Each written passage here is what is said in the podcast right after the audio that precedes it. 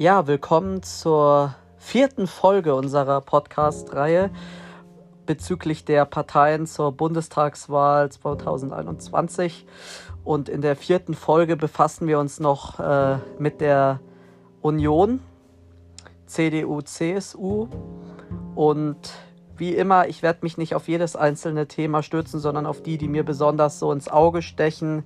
Wer wirklich Interesse hat an einem objektiven äh, Bericht zu diesen Parteien, der möge bitte den äh, Kanal Mr. Wissen to Go anschauen. Da gibt es äh, alles Mögliche schön zusammengefasst und natürlich sehr objektiv. Ich werde natürlich jetzt hier, das ist ein Podcast, meine eigene Meinung da äh, auch kundtun, wie ich dazu stehe. Und ich hoffe, dass die Zuschauer sich dann über die Parteien ja ein bisschen besser im Bilde sein werden. Und dann fangen wir auch gleich an. Ja, die Union hat ja eine sehr interessante Geschichte. Gerade was die letzten Jahre angeht, hat sich die Union in wirklich allen Teilen der Bevölkerung nicht wirklich Fans gemacht. Aber es gibt etwas, was man der Union schon immer zugetraut hat, und das ist dieses diese, ja, man könnte sagen, Partei der Regierungsverantwortung. Also wer Union wählt und wenn man dann eine Unionsregierung hat, kann man sicher sein, der Laden läuft zumindest irgendwie. Also es gibt ein gewisses Grundvertrauen, das die Bürger in die Union, in die Unionspolitiker haben. Man sieht zum Beispiel äh, in Bayern, Markus Söder hat die absolut besten äh, äh, ja, Umfragewerte weil er eben gerade in der Corona-Politik halt wirklich die Zügel in die Hand genommen hat und einen konsequenten Kurs gefahren ist. Aber Markus Söder wurde eben nicht zum Kanzlerkandidaten auserwählt, sondern diese Ehre äh, wurde Armin Laschet zuteil, was ja auch eine sehr kontroverse Entscheidung war, die gerade in der Basis nicht gerade positiv angenommen wurde. Also in der Basis da äh, war eigentlich die Stimmung klar, wir gehen da mit Söder ins Rennen und dann kriegen wir die Mehrheit. Und jetzt, da Armin Laschet der Kandidat ist, gibt es so eine Grundunsicherheit. Also man, man hat so das Gefühl, ja, wir kommen vielleicht doch nicht in die Opposition, aber es wird ein sehr knappes Rennen. Und ein bisschen was, also ein bisschen finde ich diese ja, Debatte, die jetzt auch entstanden ist, ein bisschen aufgebauscht, weil wir sehen doch, ähm, wie die Medien versucht haben, beispielsweise eine äh, Frau Annalena Baerbock aufzubauen gegen einen Armin Laschet. Also sie war ja quasi das Positivbeispiel, äh, äh, äh, jung, dynamisch äh, in die Politik rein und äh, halt wirklich mit so einer Art weißen Weste. Sie hatte noch nie ein Amt, sie ist super in allen Dingen. Aber man sieht, die Grünen sind jetzt wieder am unteren Ende der Umfragen. Und Armin Laschet und die Union, die, die sind in so einem Zwischenraum, habe ich so das Gefühl. Also die sind, ähm, die haben natürlich ihre Stammwähler, die auch sehr, sehr viele sind in Deutschland. Aber dann glaube ich, und das ist bei der Union oft gewesen, bei Wahlen, wo sich die Leute nicht sicher waren bezüglich der Kandidaten und der Kurse, da sind oft dann immer noch Leute zur Union einfach gegangen, weil sie bei der Union eben wissen, es bleibt alles so, wie es ist, aber es wird halt auch nicht schlechter sozusagen. Und ich glaube, dass die Union auch mit Armin Laschet, gerade in jetzigen Zeiten, die wirklich, wo eine Krise die nächste jagt, da glaube ich, dass die Union trotzdem sehr gute Chancen hat. Und ich rechne sehr mit einer Unionsbeteiligung in der kommenden Regierung. Ich möchte jetzt hier nicht prognostizieren, in welche Richtung das dann gehen wird mit Kanzleramt. Aber ich rechne mit einer äh, Regierungsbeteiligung der Union. Aber gut, das war jetzt mal so meine Prognose. Äh, jetzt schauen wir uns mal die Richtung der Partei zur Bundestagswahl an. Also die Thematik der Union hat sich ja seit ein paar Jahren sehr in Richtung Klima, sehr in Richtung Infrastruktur und natürlich auch gerade durch Corona in Wirtschaftsthemen. Das ist so die Richtung, in der die Union gerade äh, äh, fährt, äh, in die die Union gerade fährt. Und gerade beim CSU-Programm erstaunlicherweise merkt man das. Also ich habe mir das CSU-Programm durchgelesen Und auf der letzten Seite, bei einem CSU-Programm, auf der letzten Seite, da wurde dann über innere Sicherheit geredet. Und da muss ich dann auch wirklich sagen, das ist in meinen Augen eine taktisch nicht weise Entscheidung von der Union, ihre Kernthemen zurückzustellen, um quasi gerade die Themen, die wirklich ja auch äh, mediell sehr aufgebauscht werden, um die dann wirklich versuchen zu vereinnahmen. Aber das, glaube ich, wird bei der Union nicht die Mehrheiten erzeugen, weil es ist ja so, man wählt die Parteien grundsätzlich, weil man sich von den Parteien, man hat von den Parteien ein bestimmtes Bild. Die Grünen sind die Umweltschutzpartei, die Klimaschutzpartei. Die SPD ist die Partei für soziale Themen, ne, soziale Gerechtigkeit, Löhne etc. Die FDP ist die Fragen, ist die Partei für äh, Themen der Freiheit, für Steuerthemen. Und die Union ist eben die Partei der Ordnung. Und so hat sie sich auch immer gegeben. Wir sorgen für geordnete Verhältnisse in allen Bereichen. Und das stellt, dieses Image hat die Union jetzt in, den Letz-, in der letzten Zeit zurückgestellt. Und jetzt gerade, ganz kurz vor der Wahl, kommen jetzt wieder die ganzen inneren Sicherheitsbeiträge von der Union, weil sie wissen, sie müssen noch ihr Kernklientel ansprechen, das sich eben auch dafür sehr interessiert. Und das fand ich, war ein wirklich wahlkampftaktischer Fehl, äh, Fehlschlag äh, der Union. Also sich nicht auf die Union-Kernthemen zu konzentrieren dieses Spielfeld dann den radikalen Kräften zu überlassen, dieses essentielle Spielfeld radikalen Kräften zu überlassen, das halte ich für falsch, weil das Problem ist ja, die Union wird nicht den 22-jährigen IT-Studenten aus äh, Berlin, der auf die Fridays for Future Demos geht, den wird die Union nicht holen, wenn sie sich jetzt immer mehr grüne äh, Schriftzeichen aufs Programm schreiben, sondern die Union holt sich ihre Wähler eben, indem sie sich als Eigenmarke verkauft, indem sie halt auch selbstsicher die Themen der, des Klimas rüberbringt und nicht versucht, so sich mit fremder Farbe zu bestreichen. Ich, ich glaube, das macht's aus. Ich möchte dem aber noch etwas Positives zuordnen. Und zwar ich halte es für richtig, dass die Union versucht, gerade Markus Söder versucht das, ich halte es für richtig, dass sie das Spielfeld des Klimaschutzes nicht nur den Grünen überlassen wollen. Aber dann sollen sie das bitte mit einem eigenen, ja, ich sag mal, Tonfall rüberbringen.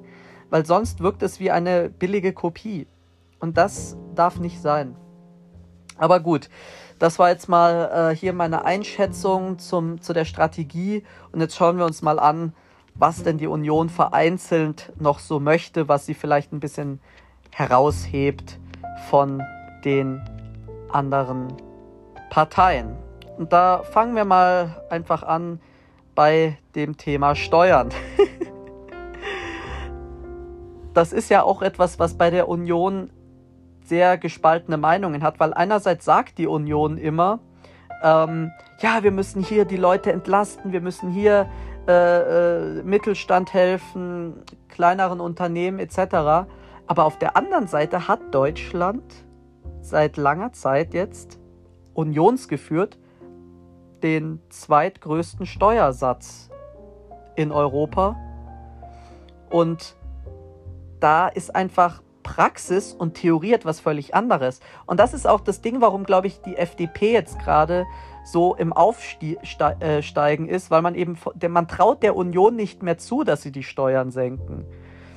Also, und das hat ja, und Armin Laschet sendet da ja auch unterschiedliche Signale. Auf der einen Seite sagt er, ähm, es ist jetzt nicht die Zeit für Steuersenkung. Auf der anderen Seite sagt er, äh, wir müssen kleine und mittlere Unternehmen entlasten. Und klar, im Programm könnt ihr zum Beispiel lesen, sie wollen den Soli komplett abschaffen. Bin ich dafür. Das Versprechen war, der wird irgendwann komplett abgeschafft. Das muss jetzt mal eintreten. Und auch äh,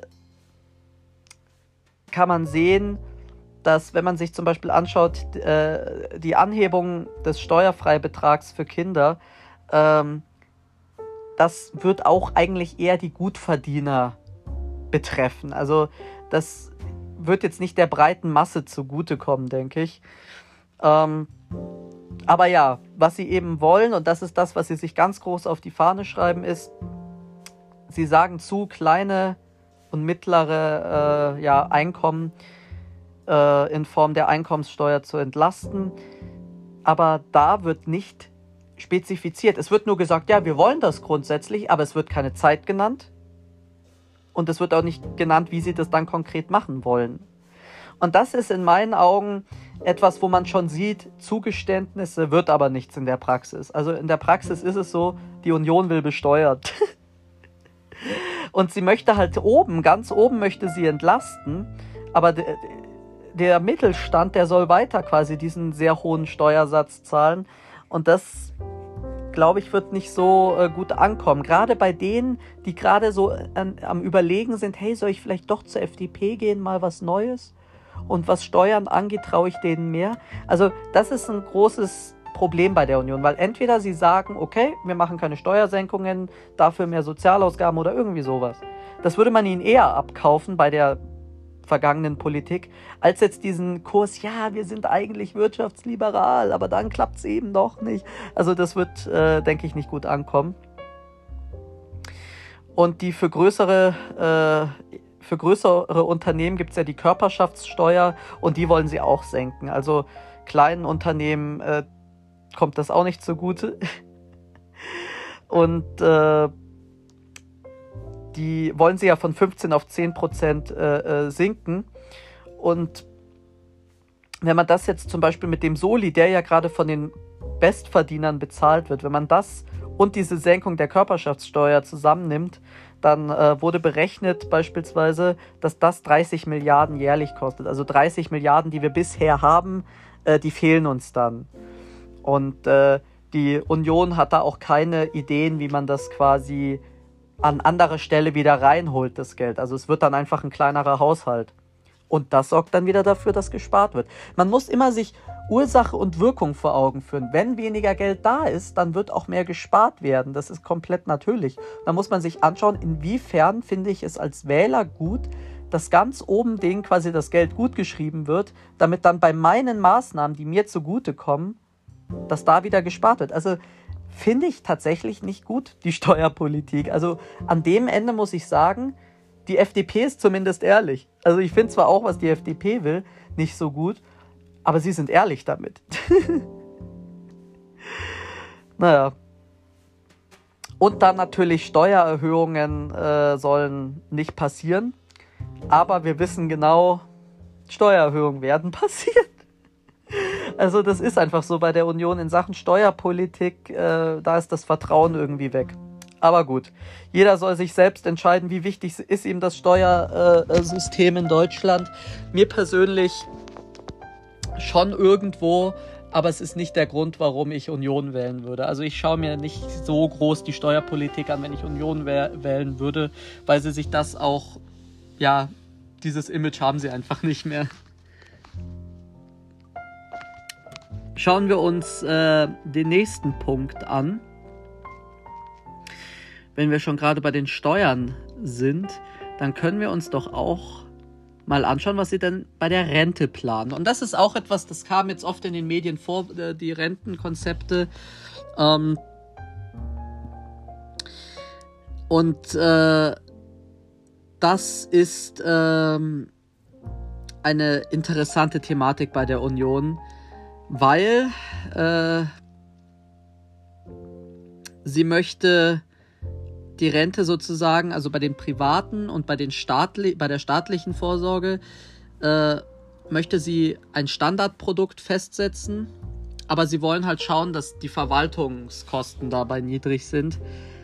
Ist aber in meinen Augen einfach nur jetzt, nur wieder mit ein bisschen mehr. Das ist halt wie mit dieser Riester-Rente. Das klingt immer so schön. Äh, oder auch jetzt diese, äh, diese kurzzeitige Erhöhung des Kindergeldes. Das klingt immer sehr schön, aber es ist verdammt wenig. also das sind, diese Riester-Rente kommt nur ganz wenig Leuten im Vergleich zugute. Also das sind halt, das klingt dann alles super schön und wir fühlen uns alle gerettet von der Union, aber es ist ganz wenig dann in der Praxis. Und äh, dann gibt es natürlich das große Thema Mütterrente. Und das ist halt auch so etwas. Ähm,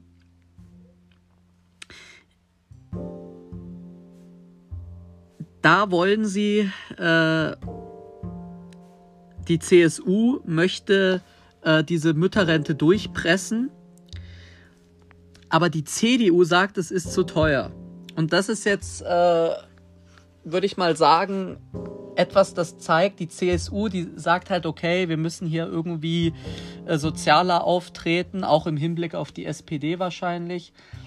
Aber die Union sagt ganz, also die CDU sagt ganz klar, okay, das ist zu teuer. Und das wird dann auch ähm, gering ausfallen. Also da könnt ihr euch sicher sein bei dieser Mütterrente. Die wird gering ausfallen. Und vor allen Dingen kommt sie ja auch äh, nur bestimmten Leuten am Ende zugute. Also da würde ich, deswegen würde ich auf keinen Fall die Union wählen. Und es zeigt ja auch, dass sie in Sachen Sozialpolitik äh, nur solche, ich sag mal, Buzzword, äh, Buzzwords benutzen, die dann aber am Ende nur sehr mau ausfallen. Also es klingt alles toll, aber am Ende wird es sehr wenig sein. Das ist ähnlich wie bei dieser Riester-Rente, diese Mütterrente. Das werden dann halt auch irgendwie, vor allen Dingen, weil sie ja ursprünglich nur für die Leute, die vor 1992 äh, Kinder in die Welt gesetzt haben, gilt. Ähm, das wird nur wenigen Leuten zugutekommen. Also braucht man sich äh, keine Illusionen machen, denke ich. Aber wie gesagt, wegen Sozialpolitik wählt man nicht die Union. Aber ich möchte es nur mal anmerken, dass sich nicht viel verändern wird. Wir werden das jetzige Rentensystem mit der Union weiter behalten, sozusagen. Und wer das jetzige System gut findet, passt. Wer es nicht gut findet, ah, nochmal drüber nachdenken. genau. Was für äh, einige jüngere Leute interessant ist, wenn wir uns mal ein bisschen mit der Verkehrspolitik, die ja bei der Union äh, eine gewisse Tradition hat, äh, äh, wenn wir uns mal die Verkehrspolitik anschauen, da möchte die Union beispielsweise einen äh, sogenannten europäischen Hochgeschwindigkeitsschienenverkehr. Und der soll quasi dafür sorgen, dass man ganz schnell, in Anführungszeichen, äh, in die europäischen Hauptstädte kann. Zum Beispiel eine nach äh, Warschau und Prag ist bereits in Planung. Und Nachtzüge sollen auch fahren. Also die Union sagt, Nachtzüge sind auch cool. Und sie haben ähnlich äh, wie die Grünen, und das ist auch ganz interessant, da sieht man mal wieder so ein bisschen Annäherung ähnlich wie die Grünen haben sie vor, die Kurzstreckenflüge durch bessere, äh, ja, durch ein besseres Schienennetz, also dadurch, dass, die Zug, dass das Zugfahren besser wird, dass sie die Kurzstreckenflüge so äh, minimieren wollen über Zeit. Und das ist halt auch so etwas, also das Problem ist, ich sehe es nicht kommen. Also die, die Deutsche Bahn, ähm, ich sehe nicht, dass die erstens so viel günstiger wird in naher Zukunft, dass sich das lohnt und auch, dass das da so rein investiert werden wird. Also ich glaube, dass es zwar Verbesserungen geben wird, weil das einfach der natürliche Lauf ist, äh, wenn man äh, da rein investiert, dass es ein paar Verbesserungen geben wird. Aber wenn man sich die Qualität des Zugfahrens in der Deutschen Bahn anschaut, wenn man sich anschaut, Bahn bleibt lange stehen aus irgendwelchen Gründen, Bahn äh, äh, kommt zu spät, Zug fällt aus, dann wenn du in der Dra Bahn drin bist, gibt es kein WLAN. Man kann also nicht äh, Business-Leute, die was zu erledigen haben, können das nur sehr dürftig. Du kannst nicht gescheit telefonieren deswegen, weil du halt bei so einer schnellen Zugfahrt immer wieder solche Funkaussetzer hast. Also da fehlen so viele essentielle Dinge, und ich finde es zwar schön, diese Idee, ja, in 40 Minuten so von äh, Berlin nach Prag, aber es muss halt Geld reingesteckt werden. Und ich glaube, gerade in einem solch, in einer solchen Zeit, wo wir Corona haben, äh, wo alles Mögliche auf uns wartet in Sachen Geld, ähm, da wird da, das wird lange dauern. Ich glaube, dass es realisiert werden wird irgendwann, aber es wird länger dauern und da wird dann wieder eine neue Regierung, denke ich, äh, an der Reihe sein, die das Projekt dann weiterführen muss. Also, das ist etwas, das so oder so kommt und das kann man sich dann, ja, anschauen, ob das einem gefällt. oder ob es gut funktionieren wird. Beim Autoverkehr, und da wird jetzt wieder die, die Klientelpolitik sozusagen gemacht, äh, gefällt vielen, denke ich, dass die Union sich da klar positioniert. Ähm, ein Tempolimit soll es nicht geben. Ist ja, da sagen Kritiker, es gibt in allen anderen europäischen Ländern mittlerweile so ein Tempolimit und nur wir haben es nicht.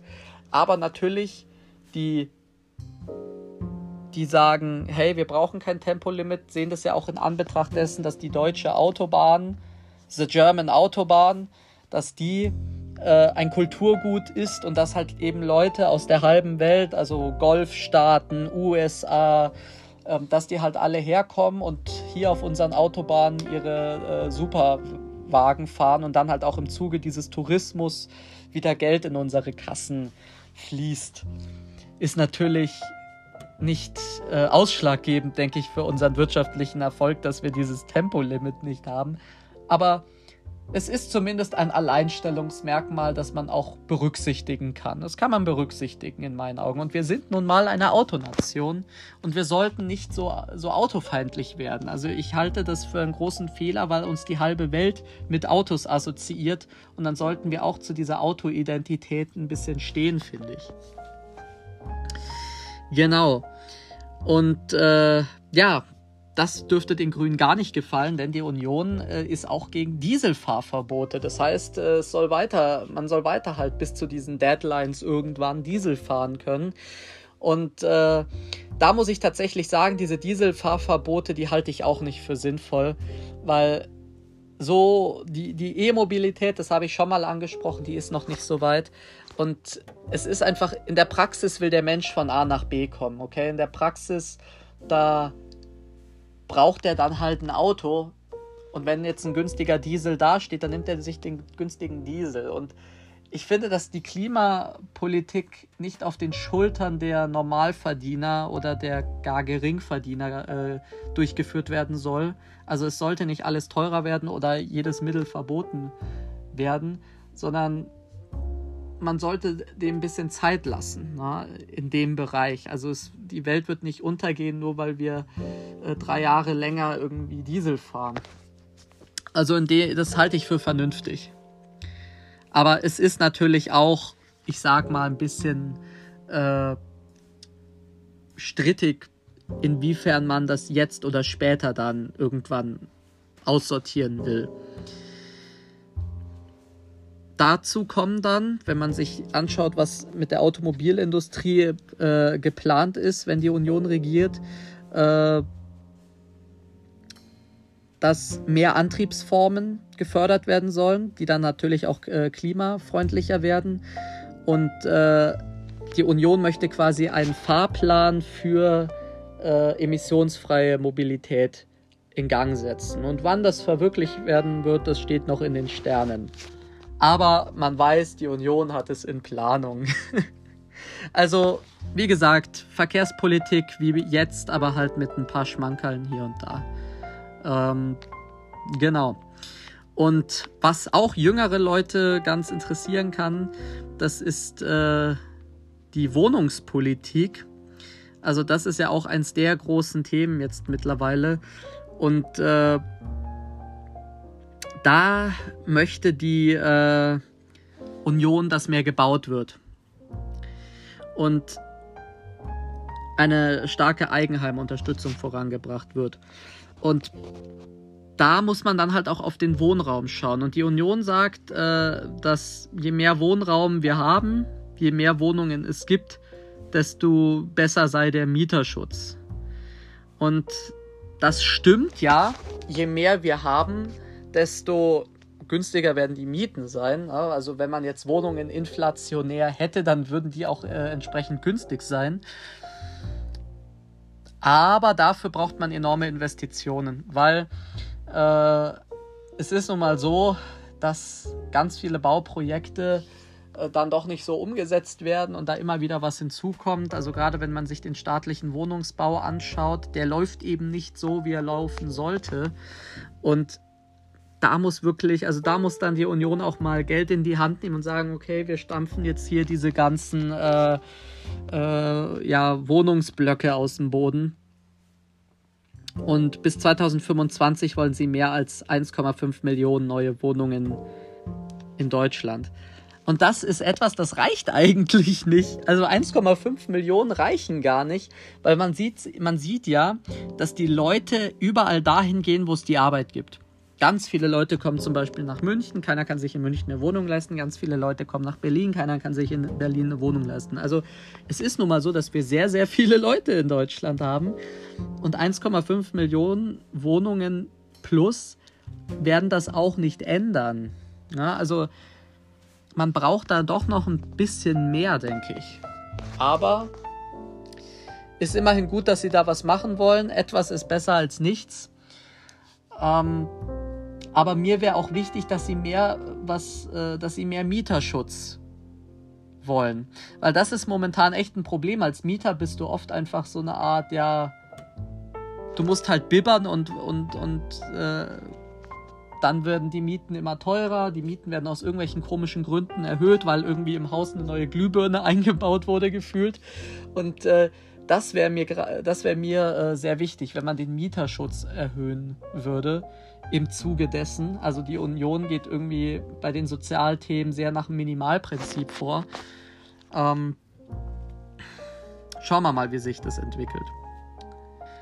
Wenn man sich jetzt die Gesundheitsinfrastruktur anschaut, da setzt die Union, wie gesagt, auf die bekannten Wörter. Es soll die Infrastruktur soll digitalisiert werden, weniger Bürokratie und äh, auch auf dem Land soll äh, Zugang zu allen medizinischen Versorgungsmitteln bestehen. Aber das ist äh, etwas, das fordern gefühlt alle. Also das ist gerade das Problem der Union, dass sie keine Lehren daraus zieht, wofür sie teilweise kritisiert wird. Also es ist nun mal so, dass wir in Deutschland eine Krise im Bereich der Pflege haben. Und äh, das ist eine große Krise, kann man sagen. Und da reicht es nicht nur, das Gehalt zu erhöhen, sondern man muss halt den Job grundlegend attraktiver gestalten. Man muss schauen, ähm, dass diese Leute auch gerade im Hinblick auf die Rente gut versorgt werden. Und die Pfleger, also die Pflege, Kräfte alleine, die machen nicht nur das Problem aus, sondern auch die Pflegeeinrichtungen. Also ich weiß nicht, wer von euch schon mal in so einem in so, einer, in so einem öffentlichen Pflegeheim war. Das ist teilweise schlimmer als ein, als ein Gefängnis. Also teilweise sind da, äh, äh, wird mit den Leuten dort herzloser umgegangen als äh, äh, in manchen Gefängnissen, wenn man sich Norwegen oder so zum Beispiel anschaut. Oder auch äh, die äh, lebensälteren Abteilungen in Deutschland. Die alten Leute dort, die werden dort quasi hingebracht, um ja vor sich hin zu vegetieren. Und das sind unglaublich schlimme Verhältnisse teilweise in diesen Pflegeeinrichtungen. Und das müsste angegangen werden, dass in die Pflegeeinrichtungen richtig Geld gesteckt wird. Weil so ein unwürdiges vor sich hin vegetieren, das äh, kann man Leuten, die ihr ganzes Leben lang gearbeitet haben. Also das kann man keinem Menschen eigentlich äh, zumuten. Und da muss was gemacht werden. Und das ist halt auch das Problem. Die Union erkennt irgendwie nicht, wie die Stimmung teilweise ist bei solchen Sachen. Also äh, diese Krisen müssen die angehen. Und dann könnte ich auch sagen, hey, die Union entwickelt sich zu einer Alternative für die SPD bei sozialen Themen. Aber es ist eben noch nicht so. Es sind immer nur diese, dieses kleine Rumdoktoren an den Symptomen, aber die Ursache wird nicht angegangen. Und also in dem Bereich muss ich auch sagen, bin ich nicht überzeugt von der Unionspolitik. Also abgesehen davon, dass sie jetzt während Corona das Management gut hingekriegt haben. Also da möchte ich mein Lob nochmal aussprechen an Markus Söder zum Beispiel, an, äh, die, an das Gesundheitsministerium, dass sie das jetzt noch im Vergleich zu anderen Ländern hingekriegt haben. Aber auch da gab es riesige Probleme. Also die Beschaffung der Impfstoffe oder ähm, äh, die, das ganze Debakel, äh, wie kommen wir an die Masken etc. Also äh, da muss mehr Passion drin stecken in der Gesundheitspolitik, weil das hat uns Corona hat uns allen vor Augen gelegt, wie wichtig Gesundheitspolitik ist. Also mir war sie schon immer sehr wichtig und ich habe das immer schon mit Sorge beobachtet. Aber gerade jetzt in so einer gesundheitlichen Krise, ähm, da wird einem das nochmal deutlich klarer und da hat, ist bei der Union noch viel Nachholbedarf. Aber immerhin, die CSU hat in der Gesundheitspolitik eine gute Linie gefahren und hoffentlich bringt sie das auch auf, auf Bundesebene ein. Kommen wir jetzt aber mal nach all der Kritik zu einem Thema, wo ich sagen muss, da war die Union immer und ist sie auch immer die überzeugendste Partei, das ist das Thema innere Sicherheit. Da ist die Union wirklich seit jeher ein Anker, kann man wirklich sagen. Also aus der Union kommt, wenn was ist, immer die ja, pragmatischsten, vernünftigsten Vorschläge äh, zur Verbesserung der inneren Sicherheit. Natürlich fängt das an äh, bei den Behörden. Sprich, die Union möchte äh, unsere Sicherheitsbehörden personell, auch in Sachen ja, Ausstattung und auch mit ja, eher steigenden Kompetenzen äh, versehen. Und das ist auch etwas, wo ich sagen muss, das ist sinnvoll. Also es ist sinnvoll, dass sich unsere, dass durch, dass die Union will, dass unsere Sicherheitsorgane immer mit den Bedrohungen, mit denen wir jetzt zu kämpfen haben, auch fertig wird. Und das ist etwas, das unterscheidet auch die Union von der FDP, weil sich die FDP dann oft so ein bisschen, ah, braucht's das jetzt wirklich und gibt's da nicht einen anderen Weg? Und die Union sagt, ja, nee, das machen wir jetzt so. Also da kann man wirklich sicher sein, wenn man Unionsabgeordneten in den Bundestag wählt, dass bei Fragen der inneren Sicherheit der dann auch das pa Parteipapier mitträgt. Also ähm, bisher gab es bei der Union immer innerhalb der Partei bei Abstimmungen bei, bei solchen Themen immer ganz klare Mehrheit bis nicht Einstimmigkeit. Und da kann ich echt sagen, also wer sich unsicher fühlt in Deutschland, der ist, denke ich, bei der Union, da ist die Stimme am besten aufgehoben von den großen äh, äh, Parteien, also die Freien Wähler beispielsweise, äh, die haben ähnliche Ansätze wie die Union, sind ja auch äh, erfolgreiche Koalitionspartner, aber es ist unwahrscheinlich, dass sie in die Regierung kommen.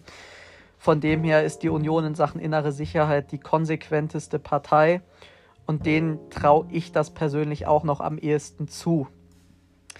Und äh, beispielsweise, wir hatten ja jetzt in, äh, vor äh, nicht allzu langer Zeit zunehmende Angriffe auf Einsatzkräfte. Und da möchte halt die Union Zeichen setzen. Wir stehen hinter unseren Einsatzkräften als Regierung und äh, wir erhöhen die Mindeststrafe für solche Angriffe. Und das ist, finde ich, richtig, weil oft fühlen sich die Einsatzkräfte ähm, von der Politik, denke ich mal, im Stich gelassen in solchen Lagen. Also gerade, ich erinnere an G20, wo dann teilweise Politiker der Polizei Vorwürfe gemacht haben für ihr, ihr Handeln. Und da finde ich es gut, dass es eine Union gibt, die sagt, wir stehen zu unseren Einsatzkräften, wir wollen, dass die ihren Job gut machen können. Und top. top. Und äh, ja, die Videoüberwachung an öffentlichen Orten zum Beispiel vor Fußballstadien oder Bahnhöfen, äh, die soll mehr werden. Und da muss ich sagen, hat was Sinnvolles, aber man muss da vorsichtig sein. Also ich bin dafür, dass sie an öffentlichen Orten ist, im gewissen Umfang. Aber es darf nicht Tür und Tor öffnen, überall jetzt so äh, ein riesiges Netz aufzubauen, weil das kann dann auch die fundamentale Freiheit einschränken. Und gerade an Ballungsorten der Kriminalität, wenn man sich Bahnhöfe anschaut, da ist es sinnvoll, oder auch an Flughäfen, dass man da nachvollziehen kann, wer da so ein- und ausgeht. Aber man sollte es nicht sehr ausweiten. Also man sollte wirklich das mit Verhältnismäßigkeit angehen. Aber ich sage auch, ich bin kein grundsätzlicher Gegner von Videoüberwachung. Wo es wirklich sinnvoll ist, wo viel Kriminalität passiert, da sage ich ganz klar, das muss dann durchgesetzt werden und der Union traue ich zu, dass sie das durchsetzen würde. Aber, und jetzt möchte ich nochmal zu einem Punkt kommen, ich erinnere daran, die, Bund, die, die Union wollte der Bundespolizei gerade vor kurzem, das ist ein Antrag, der ist in der Öffentlichkeit kaum besprochen worden, aber ich habe das natürlich sehr verfolgt, ähm, äh, weil mich halt das schon interessiert, wo, äh, was die Union so vorgebracht hat. Die, Uni die Union wollte der Bundespolizei mehr Kompetenzen im Bereich der Überwachung äh, und auch bei den Abschiebungen ähm, geben durch so einen Gesetzesentwurf. Und dieser Gesetzesentwurf wurde, der kam durch den Bundestag, aber er wurde vom Bundesrat dann abgelehnt. Also der Bundesrat hat das nicht mitgetragen und das Gesetz ist nicht in Kraft getreten. Und das war schon ein herber, ich sag mal, ein herber Rückschlag, sage ich mal, für, äh, für die Union. Ähm, jedoch denke ich, wenn die Union jetzt in einer neuen Regierungsbeteiligung ist, dann wird sie das nochmal überarbeiten und wird es nochmal vorbringen. Und einige Punkte da würden auch bleiben, aber es müssen halt die Unklarheiten äh, wegkommen. Von dem her denke ich, ich bezweifle, dass beispielsweise Rot-Grün da jetzt so schnell was verändern wird. Also ich glaube, bei Rot-Grün würde das noch länger dauern, bis die sich da auf so ein Gesetz geeinigt haben. Und ich glaube, wenn die Union mit dem Spiel ist, dann würden die weiterhin so ein bisschen Druck machen, dass die Bundespolizei mehr Kompetenzen bekommt. Nur mal dazu am Rande, weil viele wissen nicht davon, dass die Bundespolizei mehr Kompetenzen bekommen sollte von Seiten der Union. Und natürlich möchte die Union, äh, und das ist auch etwas, das, glaube ich, sehr vielen Bürgern aus, aus, aus der Seele spricht, möchte die Union stärker gegen den, äh, gegen den Missbrauch gegen Clankriminalität und gegen Extremismus kämpfen. Und das sind alles Themen, die natürlich die Bevölkerung auch sehr bewegen. Also wir haben da ja äh, unsagbar äh, äh schreckliche äh, Berichte lesen mussten von, von äh, bestialischen Taten. Und da finde ich es gut, dass die Union wirklich als einzige Partei momentan diese konkreten Sorgen auch ernst nimmt und da fühlt man sich auch, sagen wir mal, als Wähler, der einem Unionspolitiker ein Mandat gibt, fühlt man sich auch vertreten, wenn der Wähler dann so ein Gesetz, das zum Beispiel Missbrauch ähm, härter bestraft wird, da fühlt man sich dann auch sozusagen gut von diesem Mandatsträger vertreten, wenn der dieses Gesetz dann ne, mit abstimmt für. Da fühlt man sich einbezogen, wenn man jetzt Union wählt und einem das sehr wichtig ist. Und was besonders ist bei der Union, ist, dass äh, sie die Zuwanderungspolitik und die Sicherheitspolitik in einen Topf sozusagen wirft. Und da möchte sie halt auch gerade, dass äh, die Außengrenzen der Union stärker äh, geschützt werden, verstärkt werden, weil nur so können wir zum Beispiel verhindern, dass unser Schengen-Raum äh, nicht mehr zeitgemäß ist, weil unser Schengen-Raum, also diese, dieses Prinzip, ich kann zwischen den EU-Staaten äh, hin und her fahren ohne Kontrolle sozusagen, das ist ja ein, ein riesiger Luxus, eine Freiheit, die wir genießen. Und der kann eben auf Dauer nur bestehen, wenn wir unsere Außengrenzen wirklich konsequent schützen. Das habe ich ja auch im letzten Podcast bei den Linken angesprochen, dass es da was braucht. Und das möchte die Union halt auch. Und das sehe ich absolut vernünftig an und Zuwanderung in die Sozialsysteme möchte sie auch nicht. Das ist natürlich ein bisschen, ich sag mal, ja, einfach formuliert, weil wir hatten jetzt schon Union und wir hatten diese sogenannte Zuwanderung in die Sozialsysteme. Aber man kann es natürlich auch aus der Perspektive sehen, sie möchte diesen Kurs korrigieren und möchte da ein konsequentes Einwanderungsgesetz äh, voranbringen. Ich traue es ihnen noch am ehesten zu von all den Politikern, dass sie den Sozialstaat nicht überlasten dadurch. Jetzt traue ich ihnen von den Parteien noch am, wenigsten, äh, am, am meisten zu, dass sie sich darum kümmern. Und ein ganz besonderer Grundsatz, der wirklich von der Union konsequent auch in den Wahlspots steht, wer hier straffällig wird, der muss zurück. Und das ist wirklich ein Grundsatz. Und daran, und da kann ich auch wirklich sehr viele Leute verstehen, die ihre Wahl wirklich allein an diesem Grundsatz festmachen. Weil wir sehen, was für bestialische Verbrechen teilweise begangen werden. Und da kann ich nicht nachvollziehen, wenn irgendwelche Leute sagen, nö, die sollen bleiben. also ich finde, wer hier wirklich Verbrechen begeht, der sollte wieder zurück ähm, in sein Land. Und die Union sieht das auch so und dafür denke ich, das spricht sehr vielen Leuten aus der Seele, weil Unrecht muss, denke ich, verhindert werden. Also wir müssen ein Rechtsstaat sein, in dem es auch heißt, wer hier als Gast herkommt und dann straffällig wird, der hat sein Gastrecht eben verwirkt. Ne? Das ist wie wenn du jemanden zu dir nach Hause einlädst und der schlägt dir ins Gesicht, dann willst du ja auch nicht, dass der jetzt noch zum Abendessen bleibt. Also das finde ich ist schon sinnvoll, dass die Union das so durchsetzen möchte. Und das kann man auch gut dann verbinden mit ihrem Einwanderungskonzept, das ja auch bei der Union äh, ja sehr kontrovers ist, weil einerseits gab sich die Union über viele Jahre als Hardliner, aber dann 2015 unter Frau Merkel, da hat man das nicht mehr so gesehen, dass die Union da so konsequent ist. Und da können wir uns jetzt mal anschauen, was sie denn so will. Also vorneweg, die Union bekennt sich ganz klar zum Recht auf Asyl. Also es gibt ja immer wieder Leute, die sagen, ja, wir haben hier das Recht auf Asyl, du darfst nicht für das und das sein. Die Union bekennt sich klar zum Recht auf Asyl. Also das, äh, ähm, das sagen sie explizit und das ist auch wichtig. Aber sie möchten beispielsweise mehr Länder auf die Liste der sicheren Herkunftsländer setzen, was ich auch als sinnvoll empfinde. Und sie möchten, dass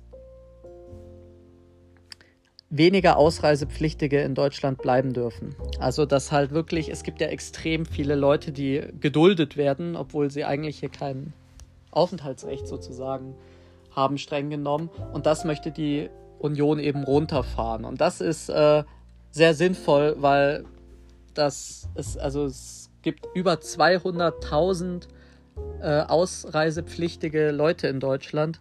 Und da müsste echt mal was getan werden, denke ich, damit das System wirklich ein konsequentes, aber auch humanes äh, Einwanderungssystem ist.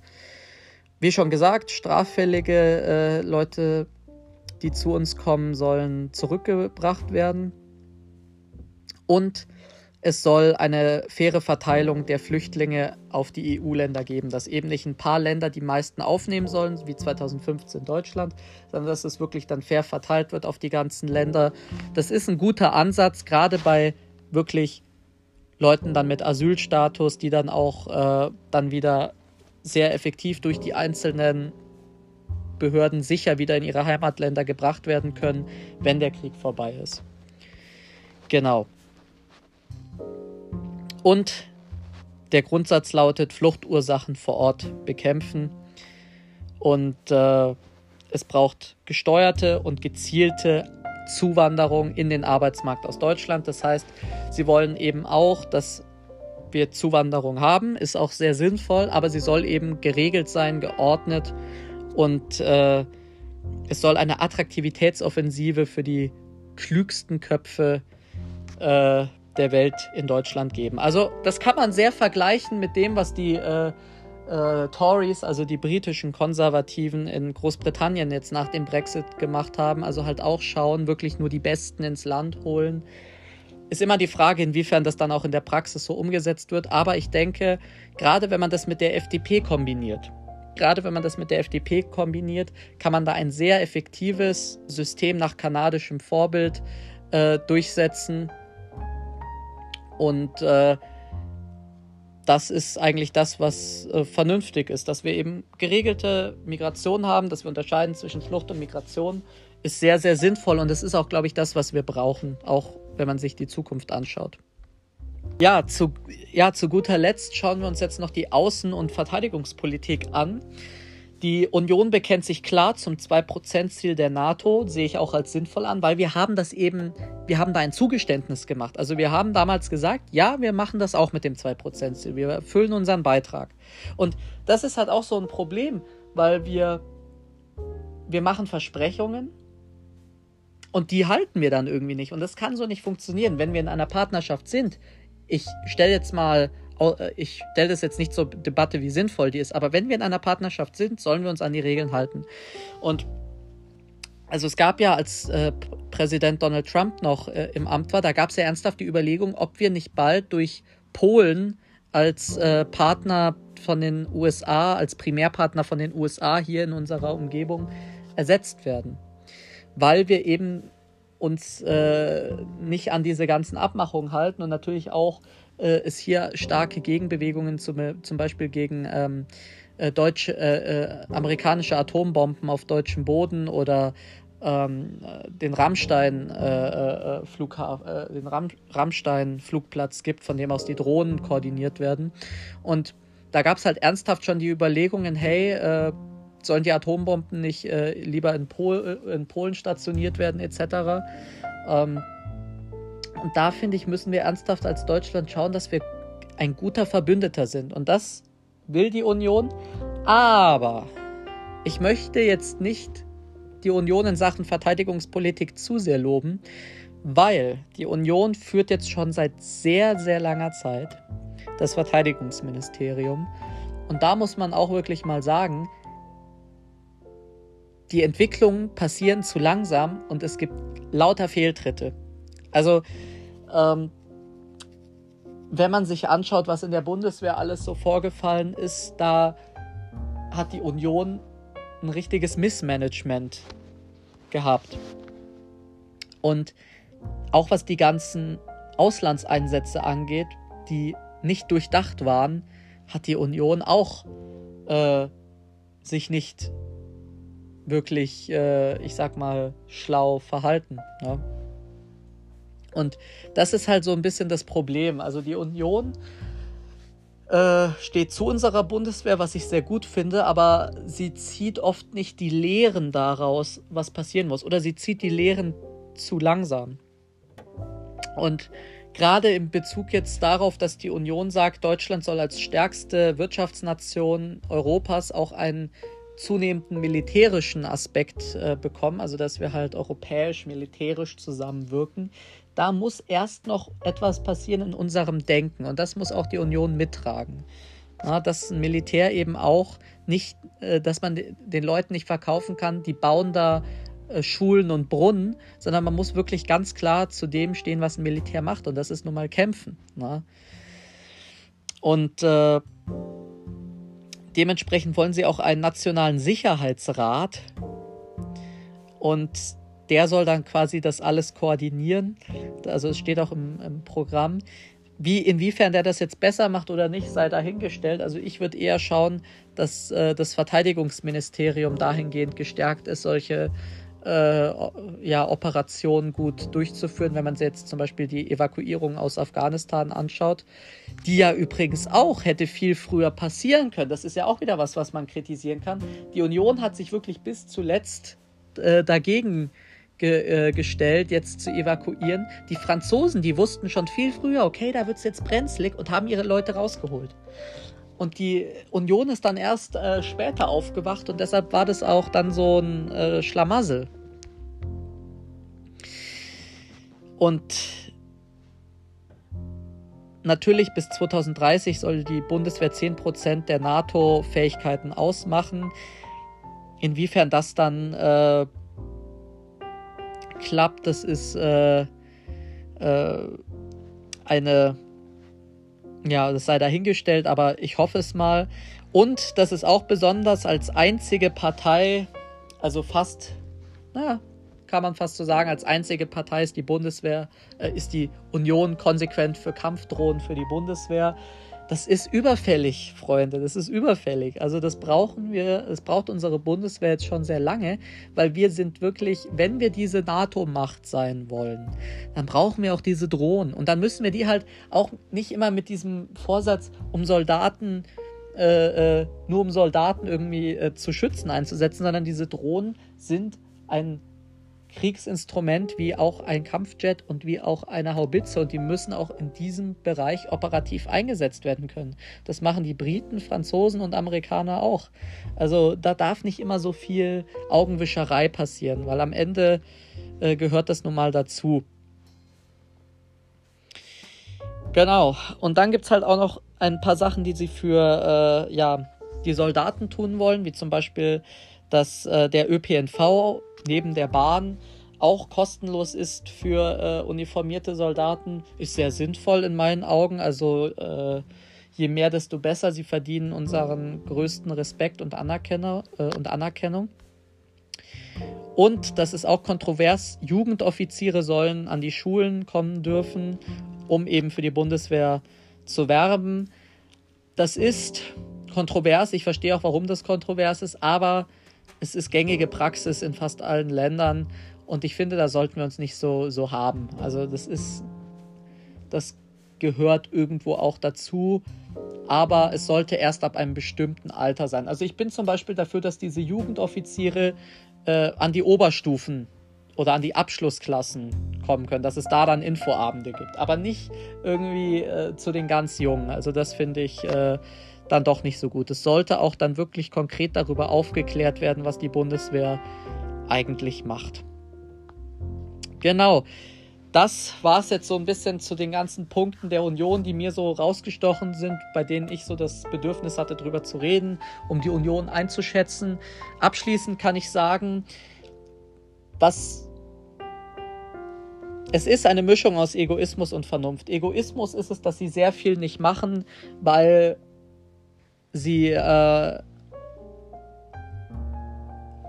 keine Lehren draus gezogen haben, wenn man sich das Pflegewesen anschaut, wenn man sich Gesundheitspolitik anschaut, wenn man sich die Renten anschaut, auch bei dem Wohnungsbau wollen sie auf viele Probleme nicht eingehen. Also vieles, vieles ist halt äh, ja Augenwischerei in ihren Parteiprogrammen, aber auf der anderen Seite sind sie halt in vielen Kernthemen, würde ich sagen, mit die vernünftigsten. Also gerade wenn einem innere Sicherheit wichtig ist, gerade wenn man ein, äh, ja, für kontrollierte Migration ist, wenn man ein starkes, eine starke deutsche Außenpolitik möchte, die eben auch versucht, auf Augenhöhe mit unseren Partnern zu arbeiten. Und da ist dann die Union, denke ich, die Partei, die ich wählen würde. Aber man braucht einen Koalitionspartner bei der Union, weil man sieht eben klimapolitisch, Schaut euch da bitte nochmal das von äh, Mr. Wissen to Go an bei der Klimapolitik. Ich wollte da jetzt nicht so drauf eingehen, weil da gibt es so viele andere Quellen mit noch wissenschaftlicheren äh, äh, Herangehensweisen, die da besser sind. Aber klimapolitisch, sozialpolitisch, Rente, äh, Gesundheit, da brauchen sie, in den Bereichen brauchen sie einen Koalitionspartner. Und da würden sich würde sich die SPD natürlich gut anbieten. Aber ich denke, das könnte auch die Grünen und die FDP zusammen gut machen. Also eigentlich ist es da egal. Aber eine starke Union ist, denke ich, schon auch wichtig für die innere Sicherheit. Es ist ein Grundbedürfnis des Menschen, sicher zu sein. Für einen starken Staat, auch für ja, äh, gute Zusammenarbeit und das ist, denke ich, schon die Stärke. Das ist halt die Ordnung. Ja? Und insofern kann ich sagen, die Union ist wählbar, aber man darf sich nicht, man darf nicht sagen, ja, die Union bietet Lösungen für unsere ganzen Probleme an, weil das tut sie nicht. Sie bietet sehr vernünftige Lösungen in allen, in allen möglichen Bereichen an.